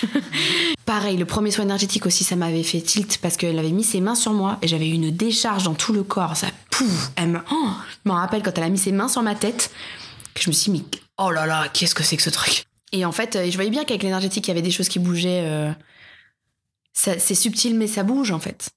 Et donc, du coup, j'avais commencé à me renseigner, à lire des choses et tout et tout. Et pendant le premier confinement, j'avais du temps, comme tout le monde, et j'avais commencé à regarder un peu comment magnétiser des choses. Et donc, je faisais, j'essayais avec mes mains. Je sentais bien qu'en frottant mes mains, déjà, ça, ça frissonne, enfin, ça, ça fourmillait encore plus. Et donc, j'ai fait des enfin, j'essayais de sentir, en fait, l'énergie entre mes mains, jusqu'au jour où, en fait, d'un coup, j'ai senti, entre, j'ai senti, j'avais comme un, une grosse pâte à modeler, en fait, entre les mains. Et je me rappelle parce que ma, ma soeur est venue se compiner avec moi. Et je faisais le truc, et d'un coup, j'ai fait, Oh Pauline, il se passe un truc de ouf! Oh là là! Et donc j'avais ce truc-là entre les mains et j'étais là comme si je modelais de la pâte. Comme Dragon Ball Z. Ouais, et je me suis dit, oh là là, mais c'est trop rigolo! Et donc du coup, j'ai essayé de voir si j'arrivais à sentir l'aura sur moi en fait. À voir si je pouvais voir, euh, si sentir le truc. Et donc j'ai magnétisé des fruits, j'ai magnétisé de l'eau, euh, des fruits, des fruits, pardon. Non, des fourmis, non. J'ai pas essayé de faire ça, pas encore. De là, bah, je me suis dit, qu'est-ce que je fais ce truc? Et puis, en fait, euh, n'ayant pas vraiment de réponse, j'ai demandé en fait à l'univers à ce que des gens soient mis sur ma route pour m'aider. À développer Ouais, ou à tester à tout, que- qui m'aiguille en fait, parce que je me sentais un peu perdue face à tout ça. Et puis, euh, je découvre comme ça, euh, bah, grâce à Aurore, la lithothérapie, euh, donc les soins voilà, par les pierres et tout. Et puis, de fil en aiguille, ouais, des, des- des gens qui se mettent sur ma route. En fait, plus ça va et plus les gens qui m'entourent sont dans, dans ces, ces vibrations-là. C'est-à-dire que tu sens bien que tu peux en parler, on ne te prend pas pour une folle. C'est pas tabou. Voilà. Et qu'en fait, et c'est normal. On parle de vibration, on parle d'énergétique, on parle de voilà l'univers, la loi d'attraction, voilà, juste euh, c'est ça. les, les entités, euh, les guides, euh, enfin tout, tout un monde qui s'ouvre en fait. Et je rencontre euh, ah et en fait commence à apparaître euh, des plumes sur mon chemin tout le temps. Mais tellement moi aussi, tellement des Non mais des Des plumes plumes blanches, blanches, mais oui Ah, évidemment. ça, Ah non, plumes des plumes blanches. blanches. Non mais des trucs de ouf, des plumes qui me tombent dessus, euh, des trucs. Ah non mais le plus ouf, sur ma voiture, à l'arrière, j'ai un autocollant christique, le symbole christique du poisson. Ouais. J'ai une plume blanche qui est venue se mettre là-dessus. C'est-à-dire que l'autocollant est là depuis des années. hein. La plume s'est mise sur l'autocollant. Et malgré le fait que je roule sur l'autoroute et compagnie, elle y est restée. C'est-à-dire qu'elle s'est, elle s'est pas envolée. Elle a juste, euh, elle, elle a séché sur le symbole christique. Et je me suis dit, mais attends, c'est quand même un truc de ouf. Cette plume. Enfin bref. C'est magnifique. Et petit à petit, après les plumes, j'ai eu euh, les petites pièces de monnaie, les petites pièces jaunes là. Ouais. Pareil, j'allais à des endroits, j'arrive au comptoir, bam, une pièce, tu vois, des trucs comme ça de. Bref. Et c'est les heures miroirs qui ont pris le relais. Et là, j'en avais. Non, mais des heures miroirs, j'en avais. Arrivé à un point. Oh là là, je les avais. 16h16, mais. Et je les avais toutes. Et j'en avais 8, 9, 10 par jour, sans regarder l'heure, ça me rendait ouf. Et là, je me suis dit, ça se trouve, il y a un message que je comprends pas. Hmm. Peut-être qu'il y en a tellement que je, il y a un truc que je comprends pas. Les plaques d'immatriculation, ça te le faisait aussi? Non, ça j'avais pas. J'avais pas les pièces, moi j'ai les plaques d'immatriculation. Ah ouais, non, ça non. Et c'est tout le temps les mêmes, ça me rend ouf. je suis genre, mais qu'est-ce que je dois avoir Et donc du coup de là, j'en parle à une copine qui me dit, eh mais moi j'ai, euh, je connais quelqu'un qui en fait est euh, canal libre, en fait elle, euh, elle, elle canalise et tout, et en fait elle est, euh, elle est clairaudiente, donc peut-être qu'elle pourrait t'aider. Je rencontre cette personne par téléphone, je fais une séance. Et en fait, elle est, cette personne est médium, médium euh, clairaudiente, clairvoyante. C'est-à-dire qu'elle entend des choses. Ouais. Et en fait, de base, je voulais la questionner sur ses heures miroirs. Sauf qu'en fait, je l'ai au téléphone et d'emblée, elle me dit tout ce qu'elle perçoit, tout ce qu'elle voit. Et elle me parle de toute autre chose. En plus, des trucs que je voulais pas partager à ce moment-là, où je me suis dit, putain, ça y est, je suis grillée. ok. bon, alors, du coup, euh, il faut que je t'explique. et donc, on a parlé de tout à fait autre chose. Mais du coup, elle m'a aidé euh, à régler une autre problématique euh, qu'il y avait à ce moment-là. Et du coup, elle m'a fait certains soins énergétiques. Et en fait, euh, qui ont duré pendant quatre jours. Quatre jours consécutifs, elle m'a fait des soins et à chaque fois, elle me débriefait. Et un jour, le, le deuxième soin, je crois, elle me débriefe au téléphone et puis d'un coup, elle me dit Au fait, je te l'ai pas dit, mais tu dois être au courant. euh, euh, tu sais que tu peux soigner avec les mains. Ça me surprend pas, mais en même temps, ça me surprend quand même. Parce que je me dis Je vois pas comment je peux faire ça. Personne m'a donné un diplôme. pour Voilà, ça. en fait, c'est ça. C'est le, le pouvoir du diplôme. C'est fou, hein. Le- la légitimité que ça te donne, soi-disant. ouais. Non, mais c'est dingue. Alors que tu peux faire des choses dans ta vie. Mais oui. Parce que t'as décidé de le faire. Mais oui. que Tu peux le faire. Et en fait, euh, de là, donc je la questionne et elle me dit écoute-moi, si tu veux, je peux t'aider. Donc très bien. Et je me retrouve à aller chez elle. Donc elle a rencontré physiquement. Elle m'explique tout un tas de choses et, euh, et, elle, et en fait, elle me fait faire des choses sur des photos à distance et tout et tout. Des choses que j'arrive à faire en fait. Et je me dis mais c'est complètement ouf. Ça fait peur. Ah mais sur le coup, ça me fait peur parce qu'en fait, elle me dit on- je pense qu'il y a de la médiumnité, on va tester. Et moi, je rigole. Je dis non mais euh, n'importe quoi. Elle me montre une photo, elle me dit cette, tu me dis sans réfléchir là. Cette personne, qu'est-ce qu'elle a? Pff, Non mais je sais pas. Elle me dit arrête de réfléchir. Elle me dit arrête. Cherche pas une bonne réponse. Tu cherches pas, tu regardes qu'est-ce qu'elle a. Bon, euh, voilà. Et je lui dis coup du diabète. Bah oui. Euh, quoi? Je l'ai fait. Non, je dis, non, non, c'est pas vrai. Elle dit ok, on change, on change. Elle me donne une autre photo. Combien d'enfants? Trois. ok. Et qu'est-ce qu'elle a? Alzheimer, Parkinson. Ou les deux. Les deux. Et en fait, on a fait ça avec plein de photos. Et la dernière photo, je me retrouve à dire, bah là, la dame, voilà, elle a un problème avec son mari. euh, son fils, il fait du foot, mais il s'est blessé à la cheville. Du coup, euh, c'est compliqué. Enfin, non mais Ah oui, tu détail en plus. un truc de ouf. Un truc de ouf. À tel point que je me suis dit non mais je lui dis non mais c'est toi. T'es en train de m'aider tu vois. Elle me dit non non. Elle me dit je, je savais je m'en doutais. J'ai de la médiumnité mais ça par contre tu vois je me considère comme un bébé. Comme bébé euh, bébé tout ça. Parce qu'en fait ça c'est récent. Ça date du mois de mai de l'année dernière hein. Elle m'a poussé à ouvrir un, un compte Instagram de, de magnétiseuse. Et donc, en fait, j'ai eu mes premières patientes, dirons-nous, enfin clientes, au mois de juin, que j'ai soigné, j'ai soigné pardon, à distance. Euh, un genou, une épaule et tout. Et quand les filles, elles me disaient Ah, je me sens, euh, c'est bon, j'ai plus mal. Et je me disais Mais c'est un truc de ouf. Que je soignais sur photo et que je me- je- et un mois avant, mais jamais de la vie, j'aurais fait ça. Jamais de la vie. Et du coup, bah, pendant l'été et euh, à la rentrée, on a eu d'autres spectacles avec l'école. Et en fait, euh, j'ai soulagé des, des estomacs, euh, des douleurs euh, articulaires, des cordes vocales, des trucs. euh, J'ai un peu moins travaillé à distance, mais. Et en fait, elle me disait, euh, bah, mon amie en question, elle m'a dit en fait, il, il faut pas que tu doutes. Parce que si tu doutes. Parce que le don, tu l'as en fait. Je te le dis, tu le sais, tu l'as, mais si tu doutes, ça marchera pas. Mais elle me dit par contre, avoir un don comme ça, c'est un cadeau, donc si tu t'en sers pas, ça sert à rien. Voilà. Le, le postulat du podcast, c'est de dire que les artistes rentrent dans leur lumière scénique quand ils sont rentrés dans leur lumière spirituelle. Ouais, quand bah. ils se sont connus eux-mêmes pour être suffisamment être mis en lumière. Est-ce que toi, du coup, j'imagine que oui, tu dirais- Ouais, on est complètement Oui. là-dedans.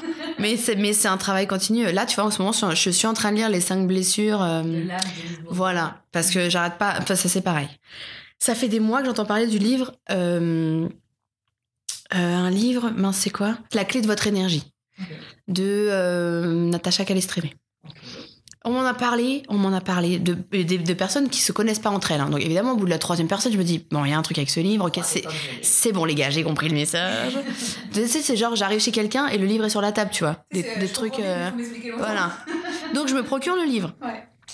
Mais je n'arrive pas à l'ouvrir. Et je sais, j'avais déjà entendu parler du livre des cinq blessures là. Et je me retrouve chez une amie et je le vois dans sa bibliothèque. Et je dis Ah, tu, je veux, est-ce que tu peux me le prêter, s'il te plaît? J'arrête pas d'entendre parler. Et je le, enfin, elle me dit pas de souci. Elle me le laisse, tu vois. Mais je ne l'ouvre pas parce que du coup, je suis un peu une une peut-être pas le bon. Non, mais voilà, bref. Et donc, euh, et on me renvoie quand même des signes en permanence sur ce livre de, des clés de, de l'énergie, tu vois. Je finis par l'ouvrir, et dans la préface, l'auteur parle des cinq blessures de l'âme, tu vois. Et je me dis, bon, Ok. donc je vais aller lire les cinq blessures de l'âme, et après je lirai la clé de votre énergie. Et en fait, il me perturbe énormément. Parce que elle dit bien hein, que euh, on est tous porteurs des cinq blessures à plus ou moins forte de- dose, dirons-nous. T'as une dominante, mais t'as forcément les. C'est ça. Et en fait, euh, Et les cinq blessures, pour les gens qui connaissent pas, c'est la blessure d'abandon, la blessure de rejet, la blessure d'humiliation, trahison et injustice. et injustice. Exactement. Et en fait, elle dit euh, attention parce que souvent, c'est les blessures auxquelles on pense le moins qui sont les plus présentes en fait. C'est les plus marquées parce que l'ego nous joue des tours en fait et ne veut pas qu'on affronte cette blessure-là parce que ça fait mal. Plus ça va, plus je le lis et plus je me reconnais dans toutes les blessures en fait. Et je me dis à chaque page putain mais ça c'est complètement moi. Ah mais ça c'est encore plus moi. Ah ouais, alors là n'en parlons pas. J'analyse un peu tout ce que je fais. Et les gens qui sont autour de moi parce qu'en fait elle dit dans son bouquin que euh, l'âme choisit la famille dans laquelle elle s'incarne et les parents en fait la- parce qu'il y a des blessures à travailler il y a des choses à régler. Et en fait euh, c'est pareil pour l'entourage. C'est-à-dire que tous les gens qui croisent notre chemin c'est jamais pour rien parce qu'il y a des choses à apprendre mais il y a aussi des choses à guérir On te challenge pour te faire bosser. c'est ça. Et en fait, du coup, là, j'en suis à analyser tout ce qui m'entoure, de me dire oh là là, oh là là, parce que moi, je suis hyper cérébrale, parce que, parce que blessure d'injustice, blessure de trahison, de ouf. Et en fait, on est beaucoup dans le contrôle et tout. Enfin, bon. Et euh, humiliation aussi. Enfin, bref. Et rejet. euh, Voilà. ouais. Mais dans la- dans l'ordre, je dirais qu'on est surtout. euh, bah, J'en suis à la dernière, l'injustice. Mais de ce que j'ai lu, euh, ouais, humiliation et trahison. T'as mangé sévère. Mmh. Mais ça te fait du bien, du coup, de lire et de comprendre ça. Alors oui, mais du coup, j'en suis à me dire, euh, maintenant, qu'est-ce que je fais Tu vois, comment je fais? Qu'est-ce que je fais avec ça? Tu vois, je... Et bien, en fait, c'est exactement la question que je voulais te poser. Je te propose. Alors du coup... T'as eu ta formation artistique, t'as eu ta nuit noire, t'as eu ton éveil, t'as eu ta formation artistique, t'as tes dons qui se sont révélés? Qu'est-ce qui te reste à faire matériellement et spirituellement? Alors, je vais commencer par le spirituel parce que... Le spirituel, c'est très... Enfin, ça a une part importante euh, dans ma vie, évidemment.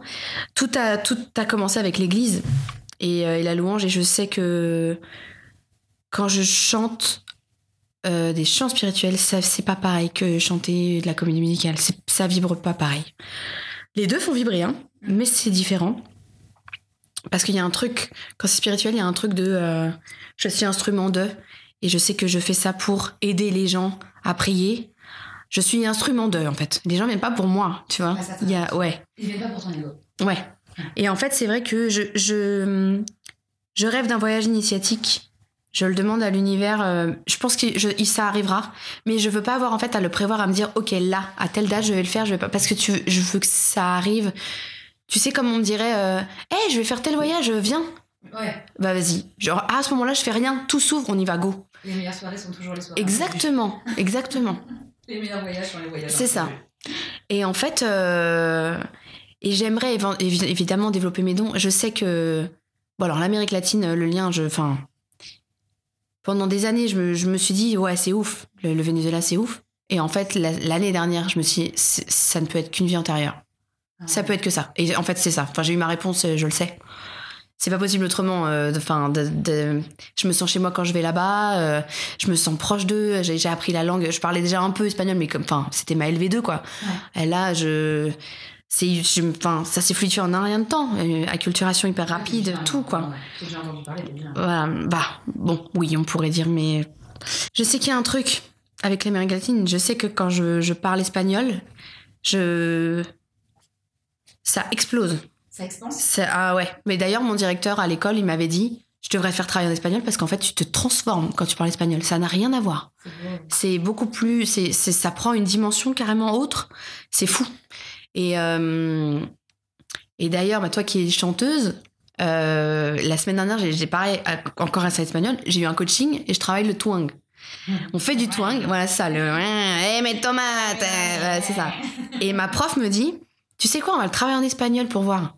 Oh là là. Mais la puissance du truc, j'étais choquée moi-même.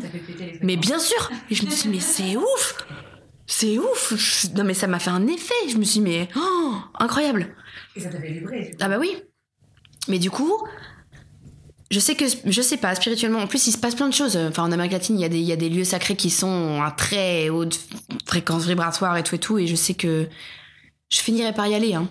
Je sais pas quand, mais il va y avoir, et le faut, enfin spirituellement, de toute façon, euh, ça nourrit le cœur, hein, la spiritualité. hein. Donc euh, c'est important de garder cette connexion euh, toujours. Mais on aurait tendance à croire que c'est l'extérieur, alors qu'en fait c'est juste une connexion à soi, parce que en fait, quand on dit que Dieu est en chacun de nous, on est, on est, bon, les cathos seraient pas très contents, mais on, est notre propre Dieu. Enfin, Dieu est, en chacun de nous parce qu'en fait c'est nous, c'est notre lumière intérieure. C'est c'est quand ça vibre que du coup ça irradie et que du coup ça impacte tout le reste et que c'est lumineux. Et enfin, et voilà quoi. Donc euh.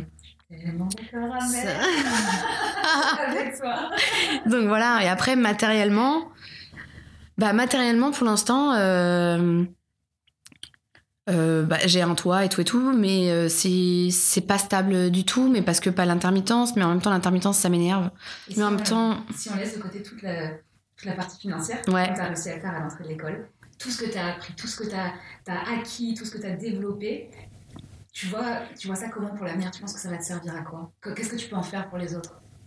Pour les autres, Ou pour toi, je ne sais pas. euh, bah non mais même euh, c'est ça ça maintient ma ça maintient pardon ma, ma foi, mon espoir en fait de me dire en fait euh, ça peut pas être pour rien tout ça. Rien n'arrive par hasard, jamais. C'est pas possible. Et j'en ai plein des exemples autour de moi autres que ma propre euh, expérience hein. Mhm. Mais il suffit de voir notre rencontre euh, à toutes les deux hein. Enfin voilà, c'est pour tout, c'est pareil et donc je me dis euh, en fait tout s'ouvre quand quand on est au bon endroit. S'il faut forcer, c'est que c'est pas le bon chemin. Donc là, bah, tant que c'est fluide, euh, go en fait. Et du jour où ça le sera plus, bah, je, je me poserai la question de, euh, ok. Et ça, c'est des choses qui m'ont que j'ai appris là ces dernières années. C'est-à-dire que évidemment que je continue de travailler le lâcher prise et la légitimité, la confiance en moi, et là, là, là, l'image de moi. Enfin, surtout quand t'es artiste, euh, de faire la part des choses entre quand on te dit non, c'est pas non personnellement, c'est non à ton artiste que tu proposes et c'est pas parce que t'es mauvais, mais c'est parce que ça ça pas te va pas avec le projet. C'est un travail, hein. Enfin, ça peut coûter, hein. À certains, ça peut être difficile de recevoir un non.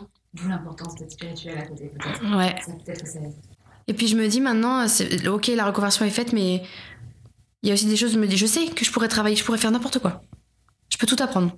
Il y a pas de problème. Tout s'est ouvert. Mais, mais ouais, mais en fait, Qu'est-ce que tu veux? Bah oui, c'est ça. Je vais pas aller euh, là où j'ai pas envie. Je pourrais hein, là aller postuler n'importe où en restauration, je sais pas où pour me dire bah voilà, il me faut de l'argent. Mm. Mais en fait, autant faire quelque chose qui me nourrissent moi, même si pour l'instant c'est pas ce à quoi j'aspire pour ma vie évidemment, mais autant que ça reste dans mon domaine de compétences, euh, ce pourquoi je me suis reconvertie, ce pourquoi il y a eu autant d'investissements, que ce soit financier ou personnel, enfin tu vois, d'énergie quoi. Donc euh, Est-ce qu'aujourd'hui, tu dirais que tu es libre ah, on a eu tout un débat euh, avec mes amis au Venezuela de, sur la liberté. Et d'ailleurs, parce que pour moi la liberté, c'était faire ce que tu veux quand tu veux. Ouais. C'est souvent ce que les gens disent. Et en fait, donc là-bas au Venezuela, j'ai beaucoup d'amis qui sont euh, qui sont prêtres. Et donc faut savoir que prêtres ou séminaristes, du coup. Et en fait, ils ont un solide bagage en philosophie dans leur formation, tous. Et en fait, j'ai un de mes amis prêtres qui m'a dit, tu sais, Lulu, la liberté, en fait, c'est de pas avoir euh, d'attache. Alors, on va- je vais expliquer. Alors, je l'ai traduit en attache, mais en fait, en espagnol, ils disent apegos. De pas avoir d'apegos. C'est qu'en fait, un exemple pour que tu comprennes ce que c'est qu'un apego, si tu peux pas sortir sans ton téléphone, bah du coup, en fait, t'es esclave de ton téléphone. Donc, t'as, c'est ça, t'as un, un apego avec le- le téléphone. Ouais.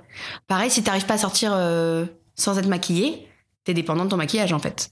Donc du coup, tu crées des petits liens comme ça de, de dépendance, dirons-nous, qui entravent ta liberté finalement. Et du coup, ça m'a fait complètement changer de d'avis par rapport à cette histoire de liberté. Je me suis dit, en fait, c'est pas parce que tu fais ce que tu veux quand tu veux, d'accord. Mais si t'as absolument besoin d'une voiture, si t'as absolument besoin d'être accompagné, si t'as absolument besoin de, je sais pas ce que tu veux, en fait, t'es pas vraiment libre. Du coup, t'es tiré vers le bas. Enfin, tu vois, t'as- tu les as, toutes tes, tes chaînes, et t'es t'es coincé, quoi. Que du coup, si tu fais sauter ces trucs-là, elle est là, en fait, la liberté. C'est de te rendre compte de où sont le- les apégos et de les faire euh, sauter, quoi. Je suis libre, oui et non. Parce que tu vois, euh, quelque chose qui me tient à cœur depuis très longtemps et que bah, maintenant que tu connais mon parcours, tu le sais, j'ai envie de vivre une expérience à l'étranger. Et je sais que si on devait me dire, si je meurs demain, qu'est-ce que tu regretterais, ça, ce serait mon regret.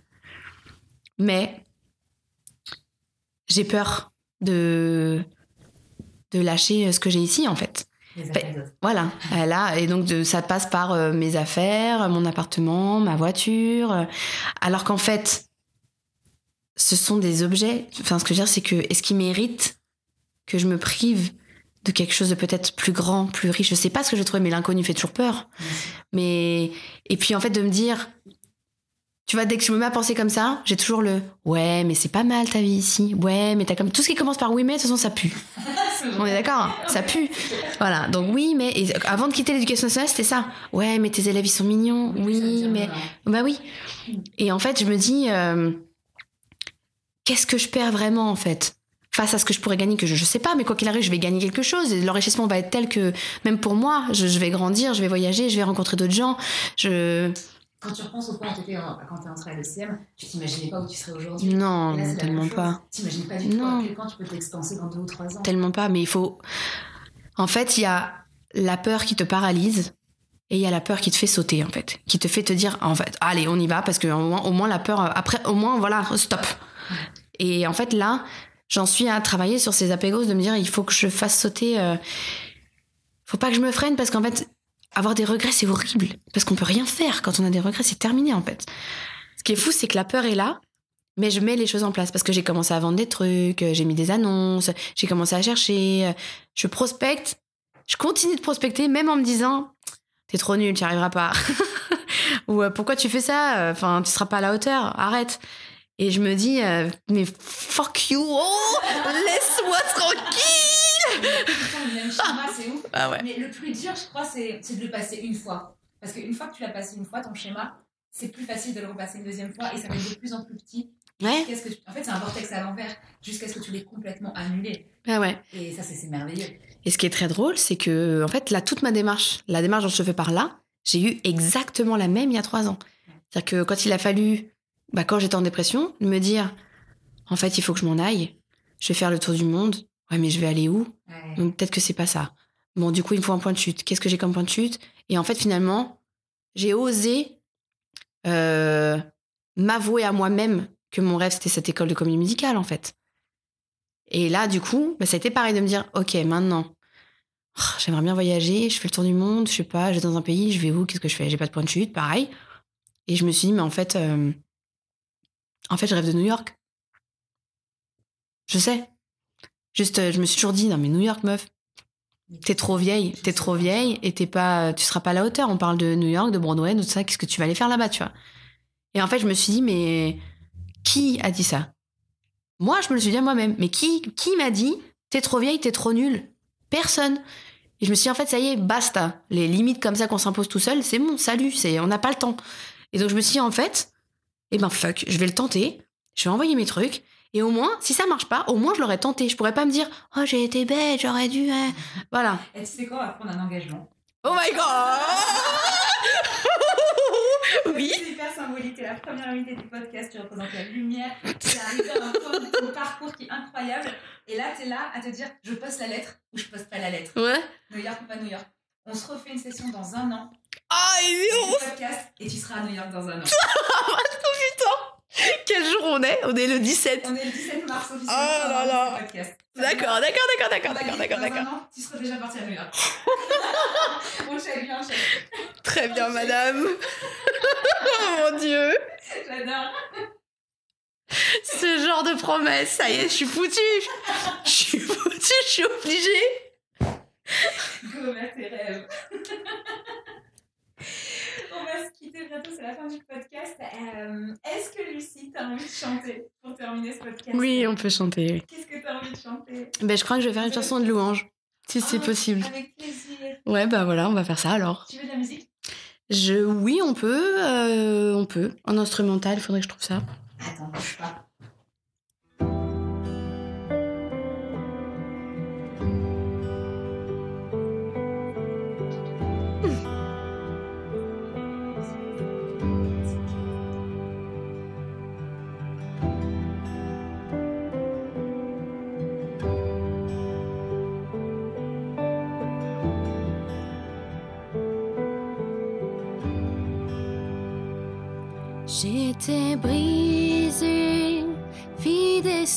Sans espoir.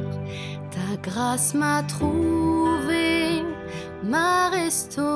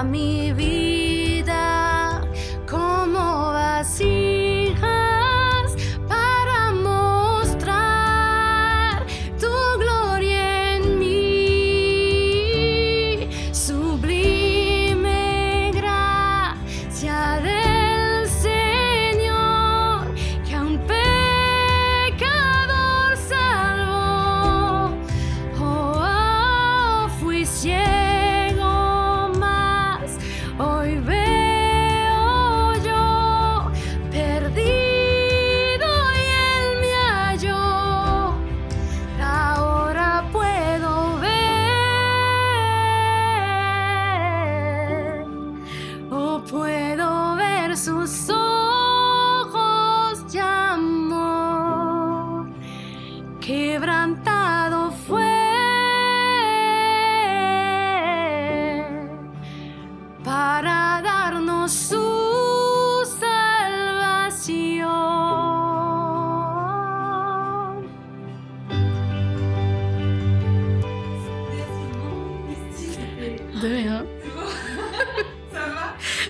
cette chanson, c'est ouf.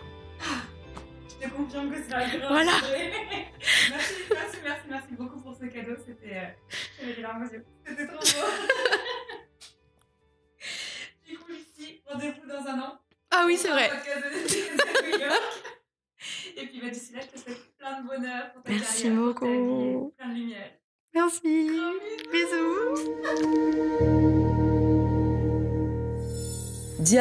Et voilà, c'est la fin de ce troisième épisode de Diode, le tout premier épisode avec une invitée. J'espère que ça vous a plu. J'espère que vous avez vibré haut et que vous avez kiffé. Pour retrouver Lucie, vous pouvez la retrouver sur euh, Instagram, son compte euh, Lucie Tassel ou son compte de magnétiseuse, Lulu Magnétiseuse. Je vous mets toutes les infos dans la description du podcast. Je vous souhaite une excellente quinzaine. Je vous envoie plein d'amour, plein de joie, plein de lumière. Prenez soin de vous, n'importe où, n'importe quand. Gros bisous.